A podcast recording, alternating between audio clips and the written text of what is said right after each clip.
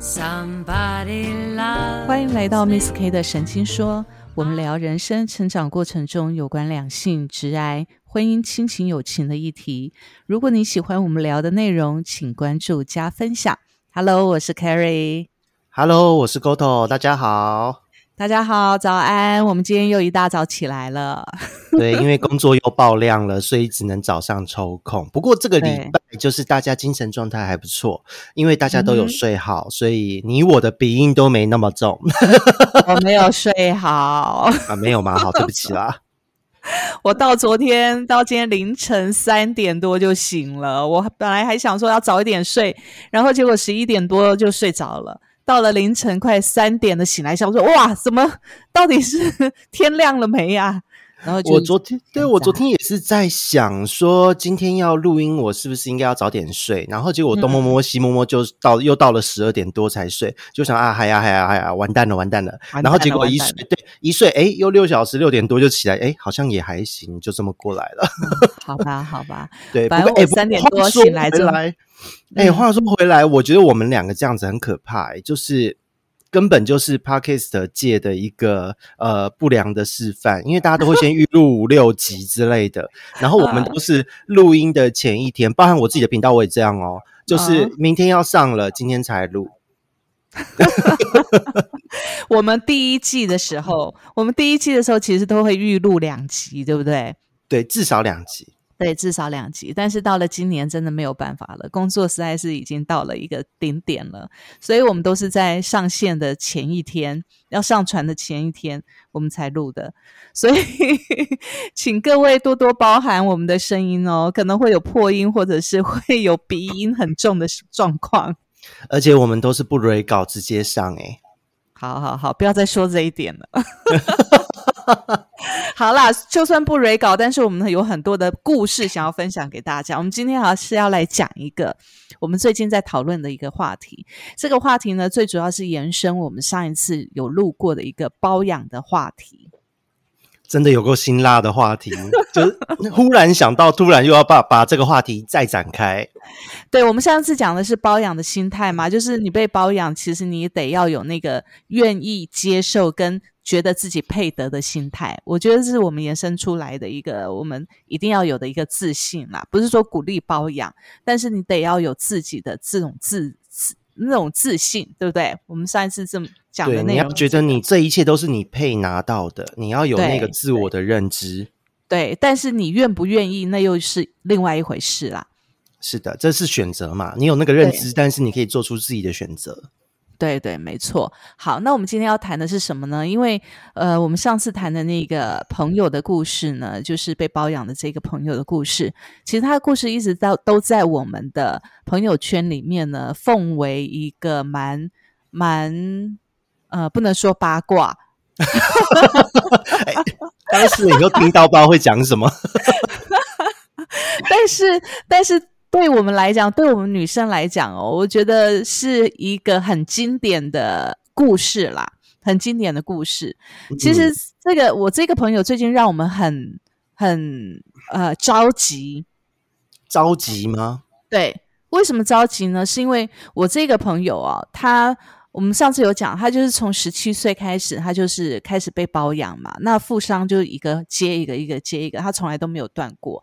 那这些富商对他来讲呢，都已经是大他大概二十岁、三十岁左右的长辈。那嗯终于呢，当他的年纪来到四十几岁的时候，他遇到了一个小鲜肉。恭喜他，真的，我们要恭喜他，对不对？好，对这个小鲜肉呢是怎么来的呢？这个小鲜肉原本是富商配给他的专属司机，哈，跟司机好上了。对，哎，那这个听起来蛮像是很典型的，就是呃美剧啊什么的这种桥段呢，就是嗯接送出感血，对不对？对，蛮狗血的。不过我也很有兴趣，请继续。好，蛮狗血的，就很像我们在韩剧里面看到或美剧看到的这种类似这种富豪的的呃老婆，然后呢，因为平常就是太空虚、太无聊，然后最常接触的就是司机跟仆人嘛，是，或者是保镖。对，对，然后呢，最后他就是呃，跟为了跟这个司机在一起呢，他就决心，因为他觉得他遇到真爱了。可是听起来是有点，会不会是有点意乱情迷啊？不知道。但这个司机也为了他跟他的老婆离婚。什么？是不是很狗血？真的狗血到不可思议耶！对，这个司机呢，呃，才小我这个小小我们这个朋友大概有十五岁左右吧。哇塞！对，差不多有十五岁，也就是说，这个司机也才三十出头。这这什么麦麦迪逊之桥吗？什么可怕？他而且这司机也才刚结婚不久，刚结婚不久就为了他离婚？对。这太强了，对，所以重点是哦，重点是我这个朋友呢，呃，他觉得他遇到真爱了，因为他为什么这么义无反顾的为了这个小男友跟他所有的富商告别，甚至打官司？因为富商就到最后就觉得，哦天哪，你竟然会跟我们的司机，而且是小那么多的的男生，然后没有钱。他没有办法供你，没有办法养你，但是你既然愿意跟他在一起，那他那个富商就会很不甘愿嘛，那就想说我送你送你房子，然后送你股票，送你钱，让你过得这么养尊处优的，结果你竟然去跟没有钱的小男朋友在一起，他就富商就很不甘愿，然后就跟他打官司，要把他所有送给他的东西全部要讨回来。这讨不回来吧？对。讨不回来了，名字都已经过去了，怎么讨？对，所以呢，这官司一结束之后呢，他就等于恢复了自由身了，他也没有任何的，因为法院法律就判他们两个就是不相干嘛。你第一个你们没有婚约关系，所以他也不算是呃违背了。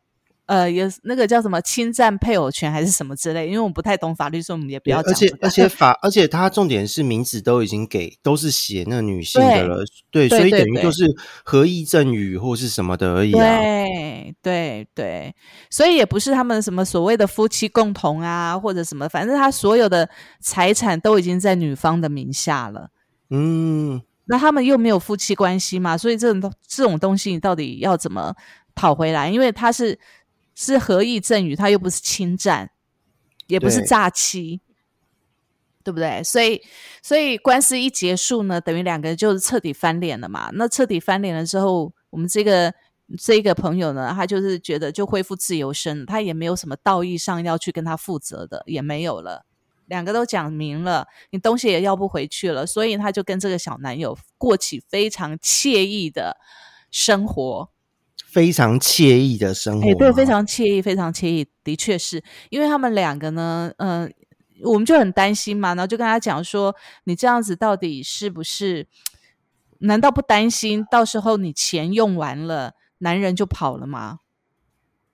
你知道吗？就是觉得很让人担心啊，因为小鲜肉虽然说，也许呃，你的朋友那边他的状态非常好，整个因为毕竟是贵妇嘛，那可能会因为这一点。跟他喜欢上，然后两人的情感那个整个一发不可收拾。可是还是要看一下面包啊，爱情跟面包这一点，面包也很重要。那当面包没了以后怎么办？现在又没有工作。没错，两个人都没有工作，已经快一年了。两个就整天在在他们的那个山里的。他们就等于是隐居啦，在他们的那个别墅里面呢，两个就过起那种神仙生活起来了。那最近呢，他们两个就去了欧洲旅游了，大概一个多月，玩了一个多月，然后都没有跟我们这些朋友讲，也没有跟家里的人讲。那其实呢，刚开始的时候，我们听到这件事情的时候，其实。呃，我们都会担心说，这个小男友对他是不是有什么企图啦？就是钱财上面的企图。但是看他们两个过得那么开心，我们旁人也不适合说什么嘛。那但是时间越来越久呢，两个人都没有工作，也没有收入，只能靠老本。对，那当然也因为这个根本就是在烧钱啊！哎，对欧洲两个人跑一个月耶，对对，那当然，所以他家人也很担心啊，就会觉得说他这样下去怎么得了这样子。那尤其他这次出国都没有跟家人讲，也没有跟朋友讲嘛，那我们就很，他们家人就很害怕，说会不会他们两个发生什么事情了，嗯也不，知道去哪里，电话都没人接嘛，那不是很担心被以为双双殉情吗？对对对，也不晓得会怎么样笑，死了！对，那结果就两个人在国外逍遥啦。知道的应该会气死啊！对，后来我们知道之后，想说，哎，好啦，好啦，好啦。但是说真的，我们就回过头来讲这件事情哦。当他回来之后呢，其实我们很慎重的问过他，就是说，你真的爱这个男生吗？那我们那个朋友就在讲说，他说他这一辈子没有体验过什么叫做爱。当他遇到了这个哦男生之后，他才发现，当他真的爱一个人的时候是什么样的感觉，所以他就一发不可收拾嘛，就没有办法自拔。那至于对方爱不爱他，在他的认知里面，他认为对方是爱他的，因为他爱对方，他就觉得对方也一定是爱他的嘛。因为他这严格来讲，对他来讲，这才是真正的初恋吧，所以可能有的对时候也会不好去在在我们这种就是呃，像我这种感情失败者，看起来可能 干嘛要说自己感情失败者？说明过了五年之后，你也遇到有富商包养你啊？哦，好啦，可以值得期待一下，会努力的。呃，对，不过对总而言之就觉得他也遇到一个小鲜肉啊？啊！不要啦，那显得好像我要包养人家，我现在穷的跟鬼一样啊！不行不行不行，我要被包养，真包养。不要这样，也许五年后你就变富豪，然后你再回头遇到小鲜肉的时候，那种心态是不一样的。那再说吧。嗯，总之呢，回到我这个朋友身上哦，他就是认为他遇到真爱了就对了。可是，在我们外人看来，你知道，就是我们上一集有讲过，我们这个朋友呢，他从十七岁开始就被三十三十岁、二十岁左右的富商包养，那一直到现在，其实他的外在的感觉哦，其实就很像已经六十岁左右的那种日本。老一老一辈社会的那种阿姨，老一所以他辈跟这个小鲜肉站在，一起。嗯，老一辈社会的阿姨哦，对对，虽然说她养尊处优啦，整个皮肤状态什么都都保养的白嫩白嫩的，可是看起来那个神态，比如说他的眼睛下垂啊，整个脸部的那个这种整个形态看起来后，他的他的整个装扮看起来就是老一辈的那种很有教养的那种阿姨就对了。那所以他跟这个小鲜肉站在一起，就很像妈妈跟儿子。妈妈跟儿子嘛，对感觉蛮有趣的。对，所以其实当当他跟我们讲说，嗯、彼此都是深爱的时候，当然我们就保留了很大很大的空间啦。那但是呢，我们在在讲到，我觉得、哦、女人对于爱的这件事情呢，就是她一辈子没有遇到真爱。过去她可能不知道爱是什么感觉，她以为，因为像上一集我们有讲到，她对这些富商可以付出所有的时间跟所有的情趣。你知道这嗯个对爱，我们真的爱的人，你才有办法真的做这些事情嘛。可是他都可以做到。他那时候给我们的回复是说，他觉得他对这些这些人他是有感觉的，而且而且是有感情的。感觉是他可能误会了那个感情吧。对对，所以他一直到这个遇到小鲜肉的时候，他才发现所谓的爱是什么。所谓真的爱上一个人会是什么样的感觉？啊，那他现在开始算是成长啊还是觉觉醒呢？嗯，算是初恋吧。初恋，我觉得年轻时候的初恋，因为你有大把的时间可以去去矫正跟跟跟呃弥补，但是到了我们这个年纪，四十几岁，四十出头，嗯，你说他还有多少时间可以去蹉跎他的青春？都已经快要道退休年纪了，再蹉跎就要真的是到达退休年纪。对，不知道，也许也许人家真的是真爱啦，但是我们不得不不帮他设想，如果不是的话，他该怎么办？当然，我们这个我们已经没有办法跟他讲。这个讲了很很现实的一个问题，可能会他在爱情粉红泡泡的当下，他是没办法接受的。对，他是，而且还会觉得大家在唱衰。对对，所以当爱被冲昏头的时候，到底是幸福还是还是一场灾难？我觉得，呃，我们希望它会是一场幸福。所谓的幸福，不只是他有可能会跟对方是有一个好的结局。或者是他跟对方也许过了几年情散了，爱淡了，两个分开了。我们也希望他能够从这段感情里面去获取更好的的滋养，在他未来的生活里面，我觉得这也是一种幸福啦。至少他爱过了嘛，这一辈子。对啊，我觉得能够有一段轰轰烈烈的爱情，我觉得对于。人的一生中会是一个很大的价值认同的归属，就是不管什么样的状态、什么样的时间，都会想到这一件事。对，而且我觉得谈恋爱，它不只是一种享受，它更是一种人生的蜕变啊。也许他的人生蜕变是到现在才开始，但是我们也不能说他过去的几十年跟这些富商在一起不是人生的蜕变，因为他也从这些富商的身上学到了很多。嗯。包含了可能是温柔，然后有可能是呃调试自己，或者是他过到了他想要过的心灵上面的安静。我觉得不被爱打扰的心灵，有时候是很安静、很平静，也是一种幸福。对，可是那个幸福感觉有点寂寞哦。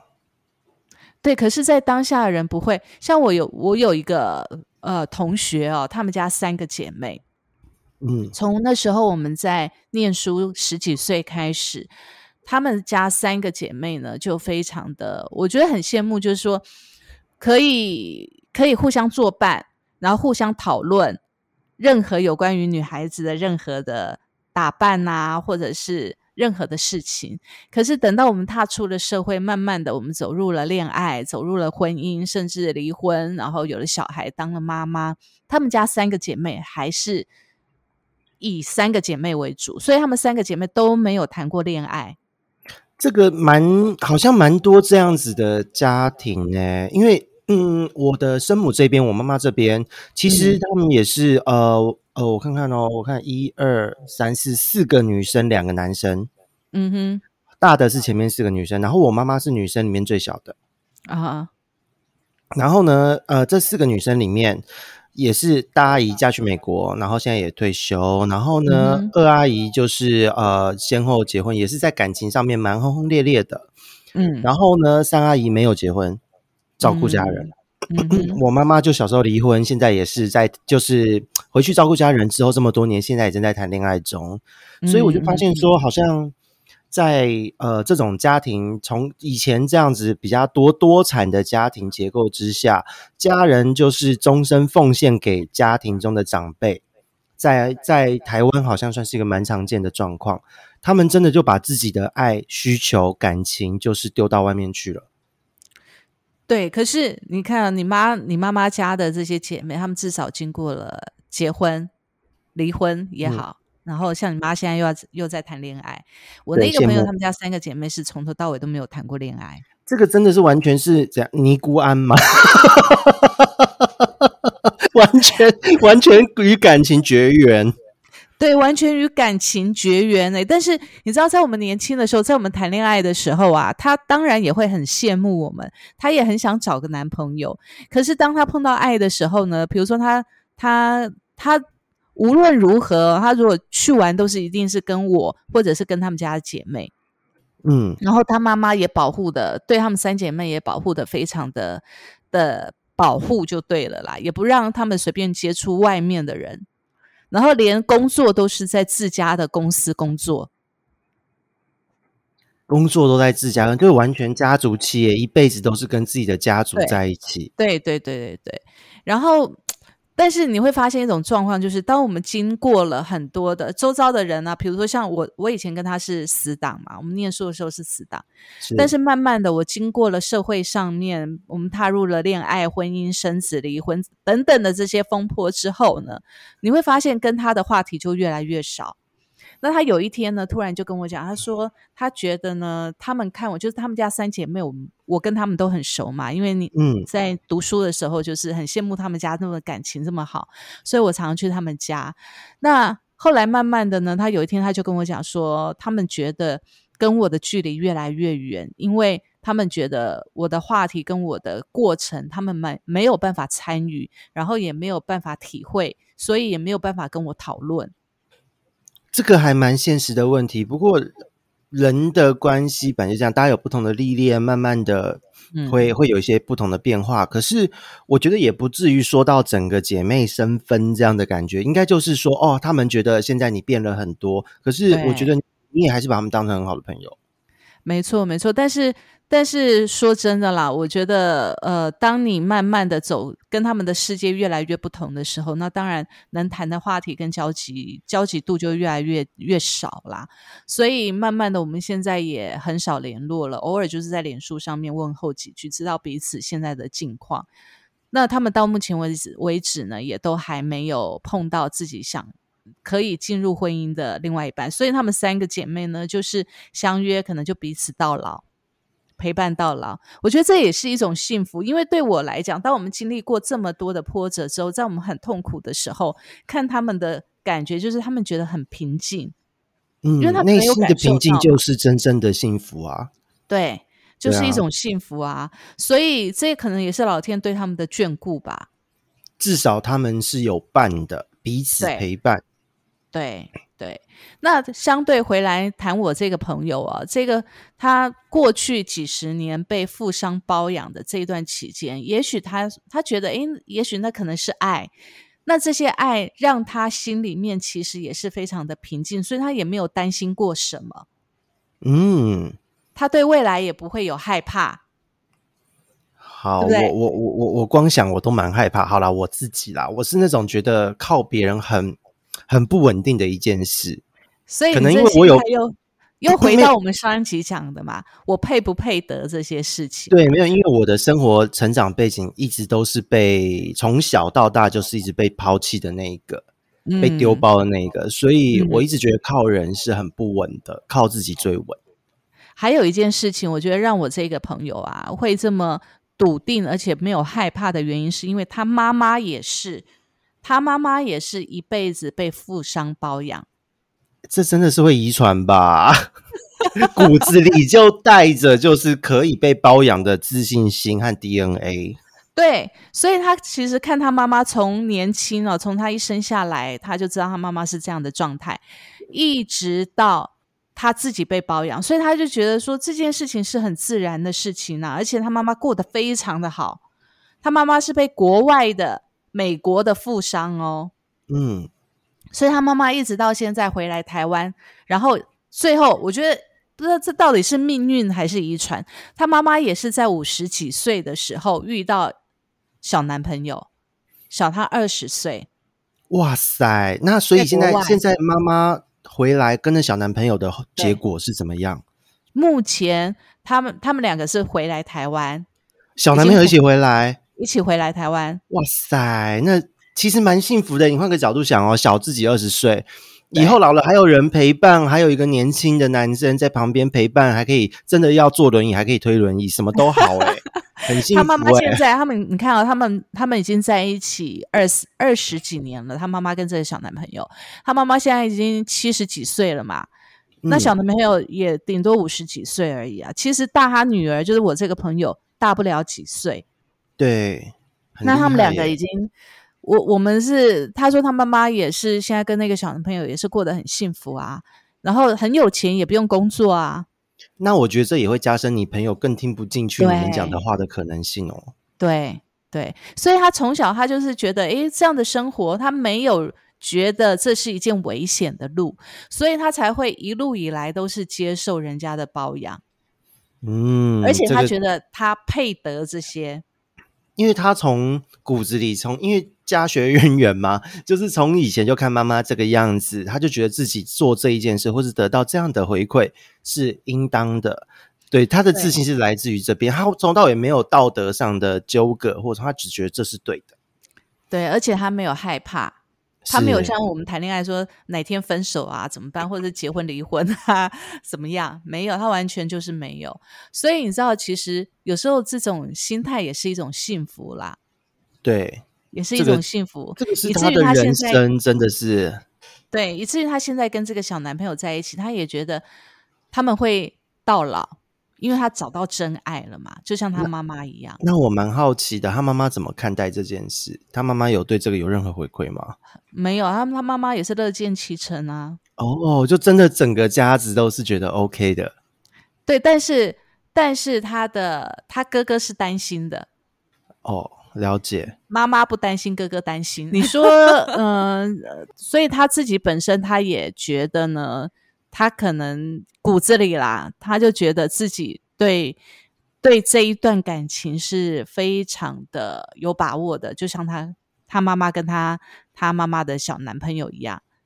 我是觉得这个自信是真的有家学渊源的成分在嗯之外，就是我真的比较好奇的是，可能是他哥哥吧，嗯，他哥哥对这一切他的担心，他是到底怎么看？因为哥哥有正常的家庭吗有有正常的家庭，？OK，但我所以觉得他哥哥他哥哥跟我们母看的遗传，他有选择性遗传啊，他就是、嗯 可能遗传到女生不传女不传男。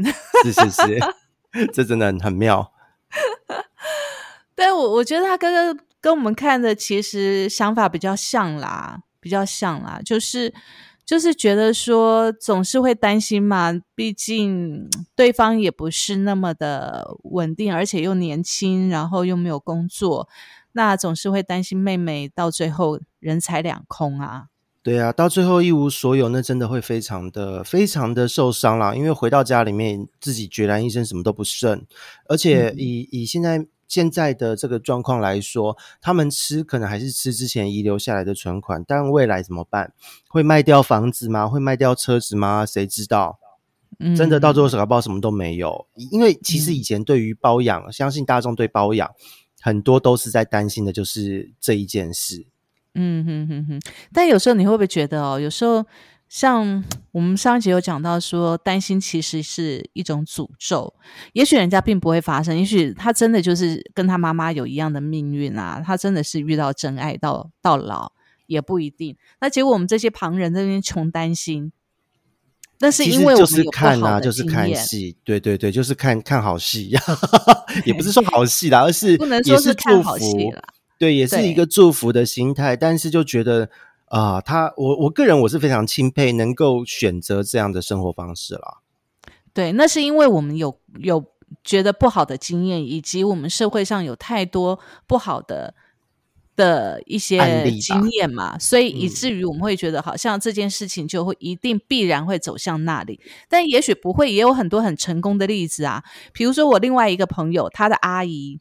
你知道嗯他的阿姨也是，也是从年轻的时候就被包养，然后呢，中间也是换过好几个人。那但是他一辈子到现在七十几岁都没有工作过。那很妙的是，他这个阿姨啊，到了呃六十几岁的时候，包养他的那一位先生过世了。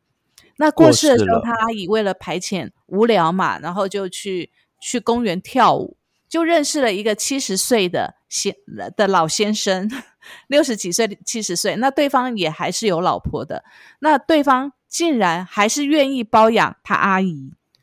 哇塞！所以诶换个角度讲，那个广场我们以为只是大妈们去那边挥挥手维持嗯体力，结果没想到那是真的，就是可以找到人生第二、第三、第四对，因为他们志趣相。投啊。是，然后到了七十几岁，那位先生觉得说他年纪已经已经到这里了，但是他遇到他阿姨，他也觉得是真爱啊，所以他愿意照顾他阿姨，而且对方也很有钱，所以呢，他阿姨又被这位先生，就是我们七十几岁的阿伯包养嘛。但是过了几年，这位阿伯身体不好了，那他家人知道这件事情了之后，他家人就就没有办法去接受，嗯，没有办法接受这件家里事那就面会非常的冲突。对，然后就阻断了他阿姨的经济来源，那当然就不能被包养。就他阿姨没过多久，又碰到了一个将近八十岁的，这太强了吧？这是什么磁铁吗？对他阿姨现在已经七十了，七十一、七十二了。那又遇到了，我不晓得是不是人生的最后一位，不知道。但是嗯这位将近八十岁的是呃一个蛮大的地主，人家也愿意照顾他，所以他阿姨到现在还是过得非常的幸福啊。哎，这个真的是一种命运呢，就是这一个被包养的特质，或是个人的魅力等等等，真的会造就一个这样子的命运呢，很厉害，非常厉害。你要想，如果我们是他的话，我们可能会很担心，我年纪都已经六十几、七十几了，我的辈我我这一辈子会不会就就这样子？然后身边没有人，说我的年纪，我光是现在才几岁，我都会担心，哎呀，我自己是不是不够好？我真的承受得起吗？我都会有这种想法，光是正常的感情都会这样想了。对啊，更何况人家都已经到七十岁了，还愿意接受这样子，那也许也是因为人家到了七十岁，可能他一辈子这是他们唯一的谋生技能吧。已经把这一件事变成技能了吗？对啊，对啊，是啊 这，这也不简单。这也不简单。但是他现在过得很好啊。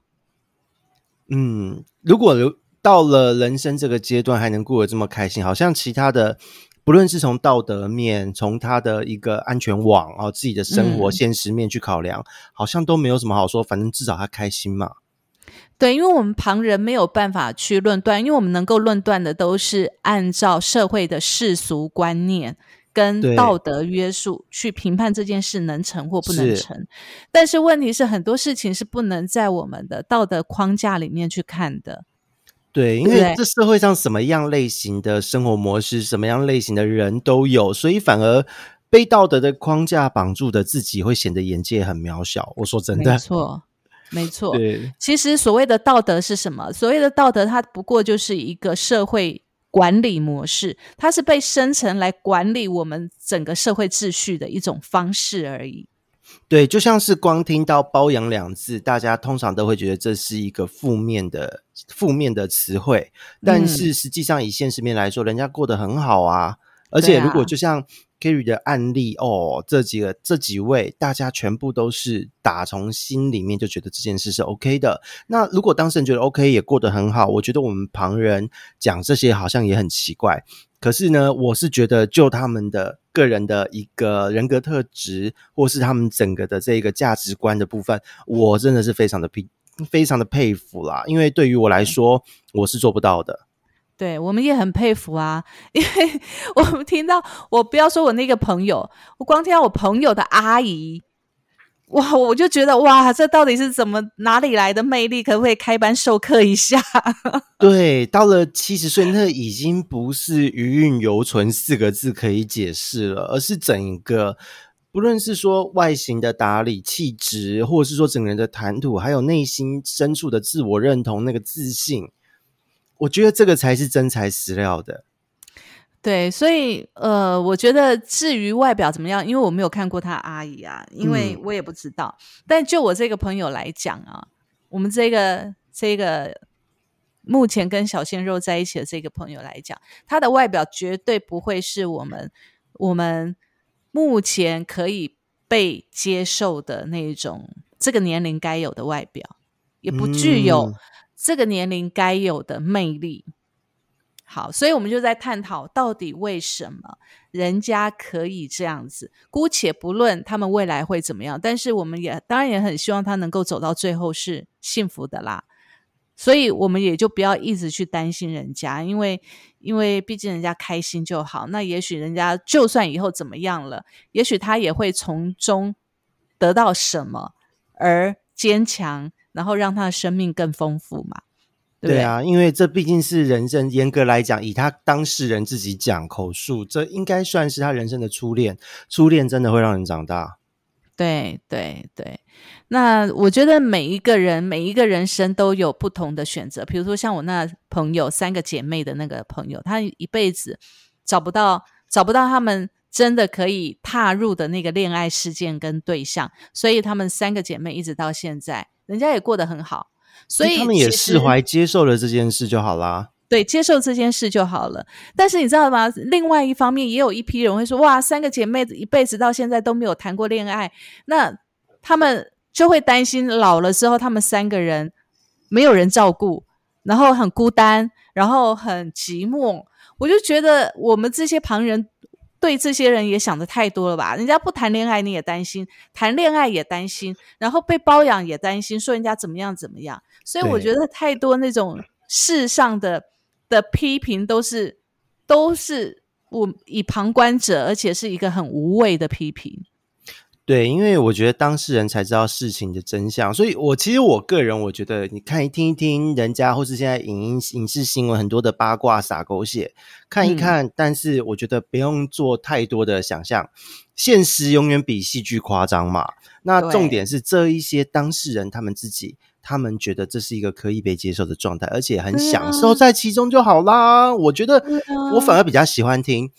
这一些人，他们享受在其中的这个过程，因为我觉得光在描述这件事情的时候，那个喜悦还有那个甜蜜的感觉，那个会有情绪的渲染感，那个我觉得才是我觉得我比较想知道的。至于中间过程多洒狗血，我觉得那都其次了。对，而且说真的，我觉得你当你看过这么多的生活形态之后啊，其实你会对生活跟人生有很多的你的框架就会打开，不会只有一种一种生命的。形式，因为这社会上有太多种生命的状态了，真的，而且不要说生，不要说生命、生活、情感依存这一块，光是现在工作。